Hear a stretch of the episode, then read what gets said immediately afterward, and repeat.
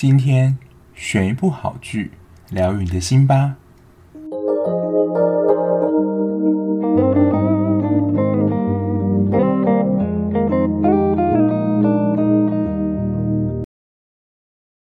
欢迎收听绝绝二百五，我是小 B，现在是晚上十二点十八分，我不知道今天录音会录到几点。不过今天要讲的这一部呢，希望我待会就是讲的状态能够跟这一部剧一样狂，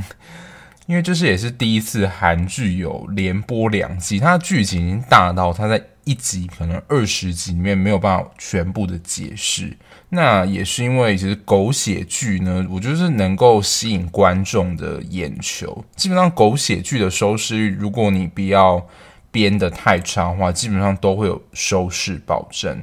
那一开始呢，我本来以为第二季只会有十二集，没想到它下礼拜六还有一集。不过我就提前先做了，就跟大家一起，就这礼拜迎接第二季的大结局。那今天要讲的呢，就是也是最近的韩剧，应该从去年就开始了，就是《上流战争》的第二季，在这个礼拜就会结束啦。那还没有加入《上流战争》的听众呢，就是赶快加入《上流战争》的行列吧。就我有个同事啊，他一开始对于这一部就是《上流战》，他没有什么兴趣。然后那时候我已经第一季看完，已经准备要看第二季了。结果，就是在大概第二季播了四五集之后，他就是我们上班礼拜一，他就跟我讲说：“诶，我在周末的时候，就是花了一个周末，就把《上流战争》的第一季就二十集就全部看。”我想说，你的动作也太快吧？那速度之快呢，代表说就是这一部就是真的。真的是蛮吸引人的啦，虽然说就是狗血剧情，如果你不爱的话，那也没办法。就是我觉得有更适合你的片，但是如果你喜欢狗血剧，因为它的剧情真的也非常节奏，完全的不拖戏。因为我最恨的就是其中这个要素，就是戏剧会拖戏。因为如果戏剧还能被我就是看成说是拖戏的话，那真的也蛮厉害的。因为我现在看戏剧，就是最低的起限速大概就是一点二五倍，我已经比较难回到这样一倍速的速度去看戏，就会觉得有一点太慢。那上流战争呢？它预计从一开始的规划就是拍三季，那现在目前就是第二季即将要结束，那它距离第三季还会有一点空窗，所以。就是还没有看过这一部呢，就建议可以一次把它普及。那今天要介绍的方向呢，也是建议你看完之后会再加入。但如果你是很喜欢这部剧的话，我相信你应该也没有办法忍受，就是一次拖很久再把它看完。几乎是它播了之后，你就会跟着看吧。然后他目前又创造了一个他自己的记录吧，就是在韩国无线电视台呢，好像是近五年以来就是收视率。收视率快要破三十的一部连续剧，所以不只是台湾人爱看，韩国人也爱看这种狗血的剧情。但我觉得真的是它的剧情真的是蛮大也蛮精彩，而且会有非常多的反转是你意想不到的。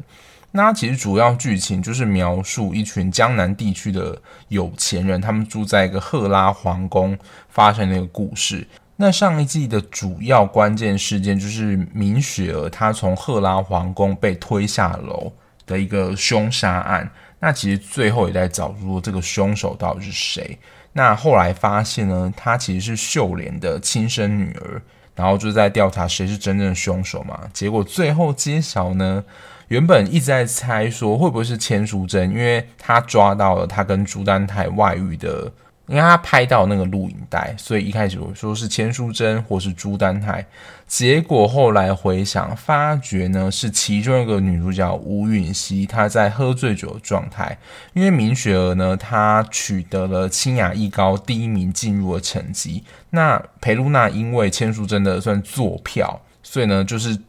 只能有备一，就是基本上大家只要正取就会去上那间学校，所以基本上你备一也是根本不可能备上的。因为吴允熙太想要让他女儿露娜进入清雅一高就读，所以我觉得是有点在半醉半醒，然后意识也没有非常清楚的情况下，就是误把明雪儿推下楼。所以第一季的杀人凶手其实就是吴允熙。可是后来大概在他十九二十的时候，大家都以为说吴允熙就是装的很好，没有被发现。其实这个时候秀莲已经发现吴允熙就是杀害他亲生女儿的凶手了。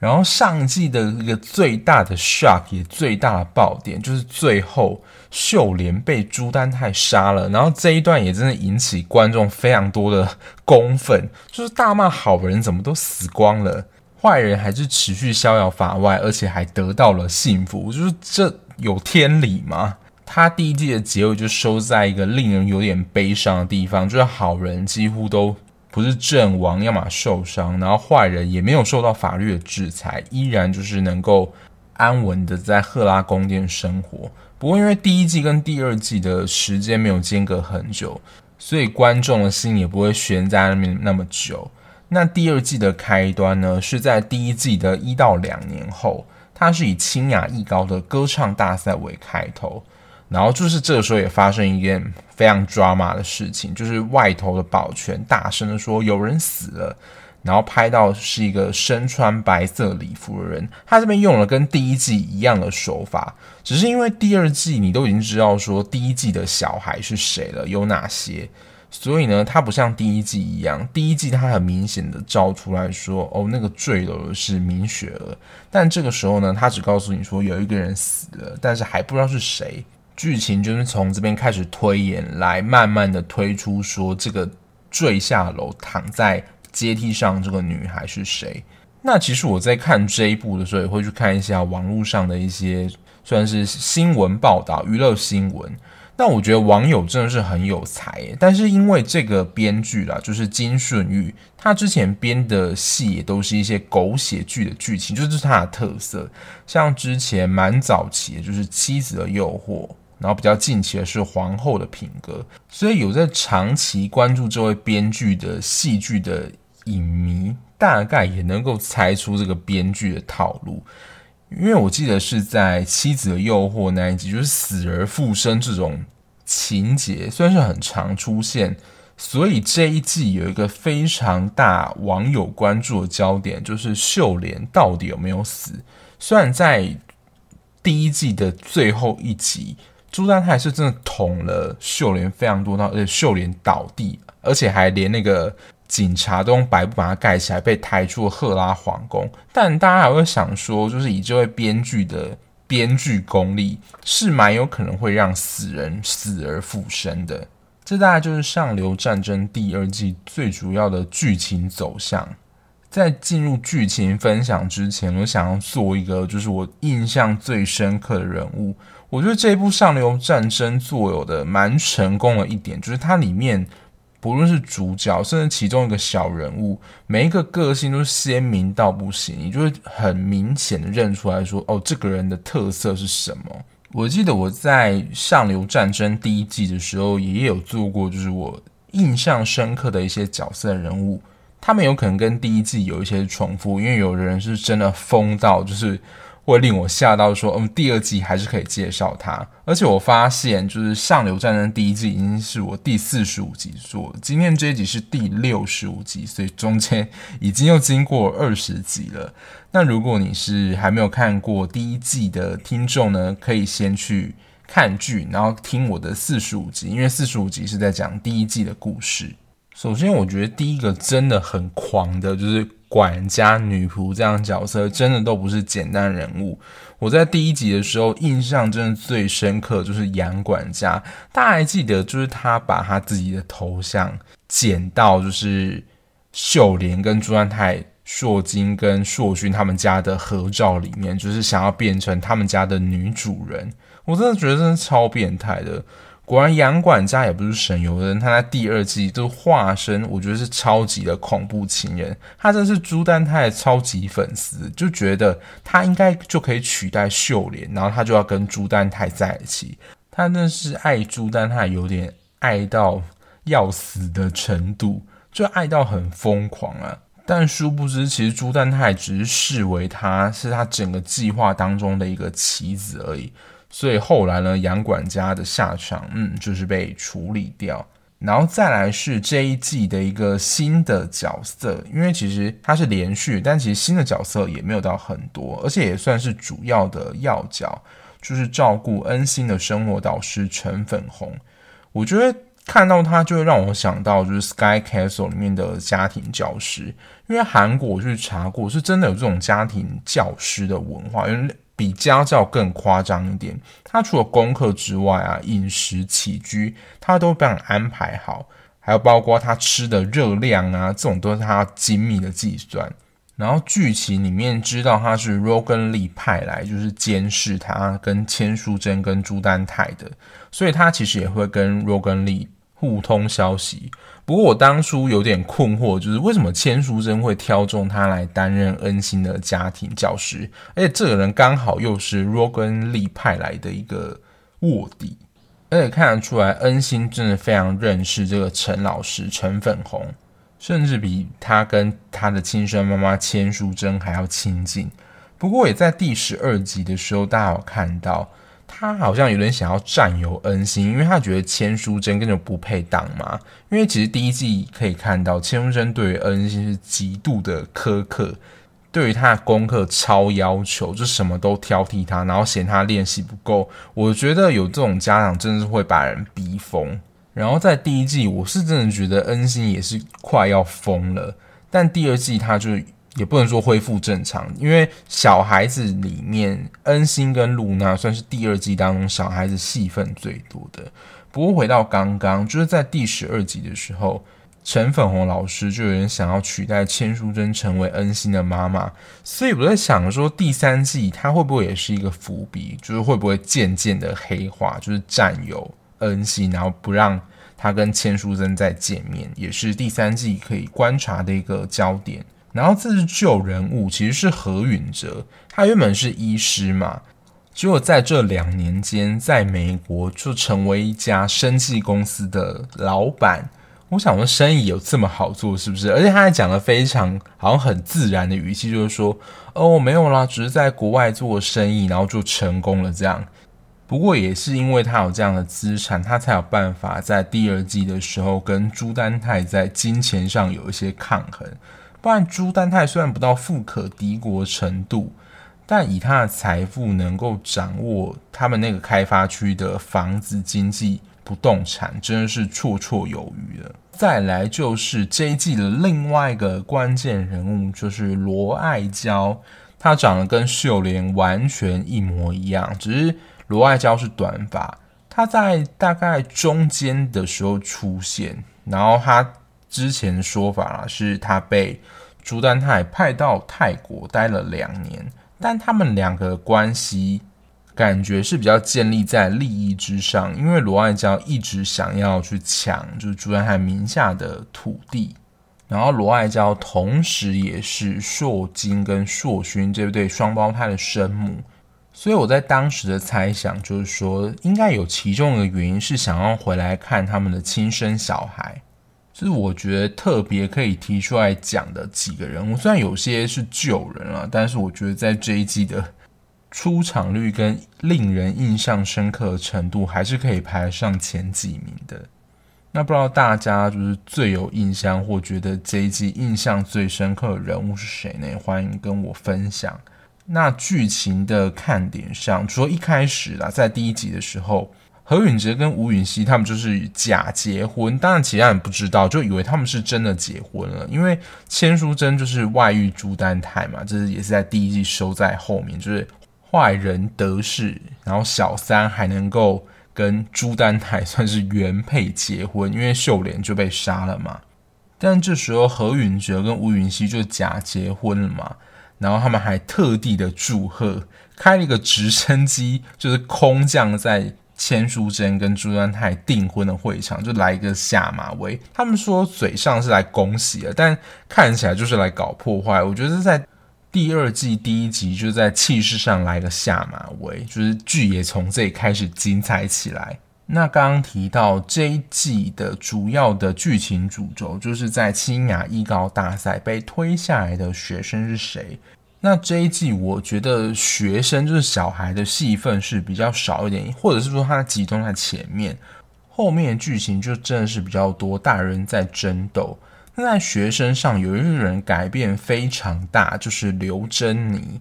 刘珍妮在第一季的时候，我记得也是个蛮讨人厌的小孩。我记得他是诬陷了怒娜，叫他喝一杯果汁还是什么，造成他声音的受损。反正也是恶人先告状，然后是欺负露娜那一方。但是因为第一季露娜她去美国之后，她成为了就是原本跟她在一起那群同学的霸凌对象，虽然她就是一直被欺负，在剧情当中啊，就是她被灌可乐啊，或者叫她拿书包啊，都是家常便饭。因为第一季吴允熙就是内心愧疚，她杀害了米雪儿嘛，所以她也想要赎罪的，所以他算是承认说他是杀害秀莲凶手，但其实他根本不是嘛，所以露娜就在学校被。一直成为杀人犯的女儿，但我觉得刘珍你就是看不下去，然后在露娜生活当中给她一些协助，送她一些吃的东西啊，但是就被她原本身边的同学硕金跟其他的一些屁孩就是欺负跟霸凌，而且还持续了一段不短的时间，而且他已经被欺负到压力，他头发已经秃了一块了。后来呢，是在吴允熙的鼓励之下，他鼓励珍妮说出真相。才在学校的委员会让老师还有其他同学知道说他长期被霸凌的情形，然后这个时候呢，也是江玛丽，他才知道说，原来他女儿在学校一直长期的被欺负，所以为了保护女儿嘛，他自然也就跟硕金的继母跟生父，就说他的千书珍还有李奎正，他们就闹翻了，所以他就自成一派。后来比较靠近吴允熙，然后在前面的剧集，不论颁奖典礼，还有他们在典礼之前，算很多的证据显示恩熙没有不在场证明，所以当时他被怀疑就是他把露娜推下楼的，就是恩熙。然后千书珍跟何允哲他们发现恩熙可能就是杀害露娜真正的凶手。他们为了保护子女，不就开始湮灭证据嘛？因为用来算杀害露娜的是清雅艺高奖杯，然后何允哲就把那个奖杯藏到硕金的个人置物柜里面，然后千书珍就帮忙收拾恩熙那一件染血的礼服。结果呢，最主要沾有露娜跟恩星指纹那个重要的关键证据的首饰被真凶拿走了。所以这个证物最后就变成一个关键，就一直被拿来要挟千书珍，还有其他不同人，就成为一个关键证物。然后我自己在看七八集的时候，是真的有这种感觉。然后我后来看一些新闻报道，也指出说这一段的收视率有下滑的迹象。就何允哲，因为他原本是医生嘛，他想要试药，然后消除恩心他在清雅艺高典礼的那一段记忆。然后，因为千书珍呢被真凶，也就是朱丹泰掌握到把柄之后，就是低声下气的模样，可能就跟他前期的反差真的太大了。尤其在第二季第一集的时候，不是两个人才刚要求婚吗？但发生这个事件之后，两个人就是变成血海深仇的仇人。我自己在看到这一段感觉的时候，就觉得非常不合理。虽然剧情是狗血啊，可是。这种狗血法就会变得有点像是那种带状的台湾八点档，就你变得有点像时事梗，就什么都编进去，然后也没有再管原来剧情的发展。所以消除记忆这一部，我真的觉得这个桥段写的蛮突兀的。然后再来就是金素妍，她原本在里面千书珍嘛，就是一个气盛高涨的女人。就是他突然被抓到把柄之后，就开始低声下气，跟他一开始的形象真的反差很大。不过我也是在这一部戏开始就是喜欢上金素妍，因为她本人跟她在戏中的反差真的很大。因为金素妍是一位蛮资深的演员，其实我之前完全没有看过她演戏，而且她其实自己也说她。演反派的机会其实很小，这搞不好是第一部还是第二部。但这一部的千书珍能够让大家留下她是恶女人的印象，我只能说千书珍的演技真的是非常的高超。因为我在网络上看一些片段，她的真实个性真的还蛮像那种傻大姐的感觉。然后有一个小彩蛋，不知道大家有没有发现，就是金素妍的真实老公，就是她本人就是的老公，是有客串《上流战争》第二季的。不知道大家有没有猜到是谁呢？其实就是在千书真她举行公开记者会的时候，有记者访问她。她真实的老公李尚宇就是扮演那个一直刁难她的记者，就问一些很困难的问题，她她一直回答不出来。我觉得这个塑造蛮有趣的，就是两个人其实是蛮恩爱的一对夫妻，但在戏里面他们就是演一个对立的角色，所以她一直都在使眼色给她老公，可能在戏剧中嘛。第二个我觉得精彩的地方就是那个女人回来了，就是秀莲。大家都在怀疑跟猜测说秀莲是不是没死，结果答案揭晓啦，其实秀莲就还是秀莲没死。那死的人是谁呢？他其实就是我觉得是一个剪接手法啦。就他在杨管家叫秀莲去回家的时候，因为杨管家跟他说，朱安他又把硕金跟硕勋叫到书房里面，然后叫秀莲赶快回来，就是拯救他们。结果没想到呢，在进到房子的时候，秀莲跟罗爱娇就碰上了，然后他们彼此就交换身份，但没想到呢，就是罗爱娇这一交换，一去就不回，因为就真的被朱丹泰杀死，所以谜底揭晓啦，在书房当中被杀的是真的罗爱娇，那秀莲呢就还是活着，只是因为他被朱丹泰杀死，所以他不可能。以秀莲的身份活着嘛，所以他在这一季出场的时候呢，他就变成了罗爱娇。只是这个时候呢，没有人知道他的真实身份其实就是秀莲。我在这边真的很佩服李智雅这个演员，就是演秀莲这个演员，因为他在扮演罗爱娇的时候，他的表情还有包括他声音，基本上就是完全的不同人。因为秀莲就是那种气质的贵妇，然后讲话声音非常温柔。然后罗爱娇呢，有点像是那种霸气的女人，然后非常有主见的，诶，她声音其实也是偏比较媚一点的，所以你就会觉得两个人就有点一正一邪。然后果然在中段，观众如果眼尖的话，其实也不用太眼尖，因为其实导演很明显用一幕就告诉我们那个罗爱娇是假的，因为罗爱娇的左边的背上有一个蝴蝶刺青，但那一次在洗澡中呢，就是这个随着他冲澡这个过程，这个刺青就掉了。所以从那个时候我们就知道说，哦，原来的确他就是秀莲，就是罗爱娇只是一个假扮的表象。然后刚刚说，就是他变成罗爱娇的身份，他不可能让之前人知道说他现在就是秀莲，但最早被。谁认出来呢？其实就是 Ro 跟李，就是另外一对我们会希望成真的 CP，就是莲跟拔起，是最早是 Ro 跟李认出来他就是秀莲，但后来啦，吴允熙也想起了，就罗爱娇讲的话中，其实跟之前秀莲跟他讲的话是一样的，所以后来吴允熙呢也认出来说，哦，这个罗爱娇原来其实就是秀莲。然后在秀莲的这一条线呢，我觉得有几个地方我就是想要提一下。第一个就是在第二季非常频繁出现的，就是朱丹泰身边的赵秘书，在网络上蛮多人戏称的，就是他出场戏份不是他在打人，就是被打，因为只要他办事不利或是任务失败的时候，他就是被朱丹泰一阵狂锤猛打，说真的也是蛮可怜的。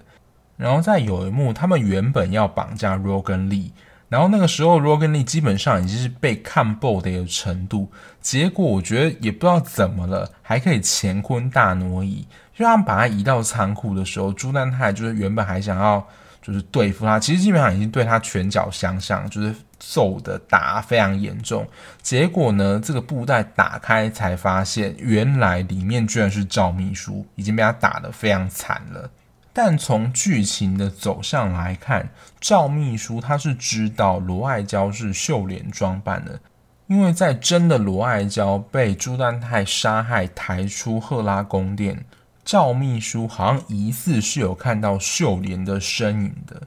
而且在有一些计划当中，我自己觉得他好像是有跟前面的一些车，就是罗根利他们打 pass。所以目前赵秘书是完全的服从朱丹泰。可是不知道接下来就是赵秘书会不会也是反守围攻，就是起义的，就是朝朱丹泰反扑。我觉得是蛮有可能的。然后有另外一则新闻，就是赵秘书也因为演了这个角色而受到关注。然后令人就是惊讶点，我个人是觉得还好啦。就是令很多观众惊讶的是，他跟饰演硕勋的金永大，其实两个人只差三岁。金永大是二十四岁，然后赵秘书其实只有二十七岁，但因为留一个平头又胡子，所以大家都以为他三十几岁了。因为那篇报道里面就有把赵秘书的时装照就是剖出来，就其实也是一个蛮帅的帅哥。但是我觉得其实看他的脸型，其实还还是觉得他是一个年轻人啊，只是大家会因为他这部戏的外形觉得他显老。我个人是觉得还好啦。但他后来呢，会跟秀莲有什么紧密的合作，也是令人觉得蛮期待的。就是大家都想要看朱丹泰被受到制裁，但其实朱丹泰虽然是已经受到制裁，因为在第二季的最后下了一个蛮猛的猛药，就是这三位女主角就是三个女人的复仇，就令人大快人心。等于说最后啦，Rogan Lee，然后千书珍、沈秀莲、吴允熙他们共同策谋了一个剧嘛，想要陷害朱丹泰。由罗根利扮演假朱丹泰，假装杀害罗爱娇，但其实真的罗爱娇已经死了嘛，就把他杀了之后，然后送到焚化炉里面，等于就是完全的做了一个完整的戏。然后结果他们很厉害，是还请警察来调查。因为警察调查就觉得这会是真的，因为证据啊，还有时间点全部都非常符合。那当时的朱丹泰呢，其实是被千书真用安眠药迷昏，就是倒在家呼呼大睡。这当然就是一个冤狱啦。但其实就会像他们在第一季的时候一样，千书真啊，朱丹泰那时候很多捏造证据就没有的事，也被他说成真的。这一段真的非常的精彩，然后吴允熙呢还当作证人去看朱太太，然后跟朱太太讲了一句非常经典的话，他说如果没有证据的话，就自己创造，是你教我的，其实就是一个以牙还牙的策略。可是看到这边就觉得就是大快人心，就是坏人好像暂时有受到他应有的责罚，就被关进了牢里面。原本以为这会是这三个女人合作，就是要把朱丹泰逼进监牢里面，但没想到呢，其实吴允熙她独自有另外的规划，因为千书真对她来讲，还是对她的女儿做了非常多不公不义的事情，所以她其实也在这个陷害朱丹泰的计划当中，同时也是要陷害千书珍，但这部分秀莲是不知道的。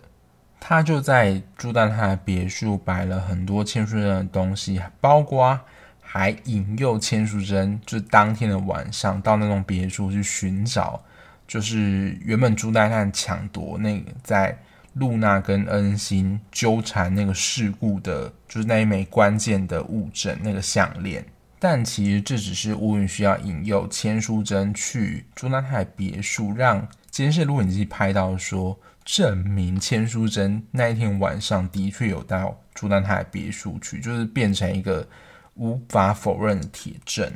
他其实也是要陷害千书真，就是让他跟朱丹泰一样有教唆杀人这样的嫌疑。然后也因为吴允熙他对于自己杀害了秀莲的亲生女儿明雪儿有我觉得蛮大的愧疚感。那他其实希望自己能够赎罪，就是用一命换一命的方式。去补偿他的罪过，所以在目前十二季最新的进度里面，他疑似啊有想要结束生命的这样的想法，但不确定啊后面的编剧会怎么走，就是大概是目前的进度。这也是我觉得在剧情轴里面比较重要的三个关键点，或者令人印象深刻的地方。其实我觉得在这部剧当中，真的有太多的点可以去分享，就令人印象深刻的地方。就讲完可能要分好几集吧。那我们今天其实也是整个看完之后做一个我自己个人的分享，所以真的很希望，就是如果你是有看这部剧的听众的话，也可以跟我分享你觉得印象最深刻的情节或是地方是哪里。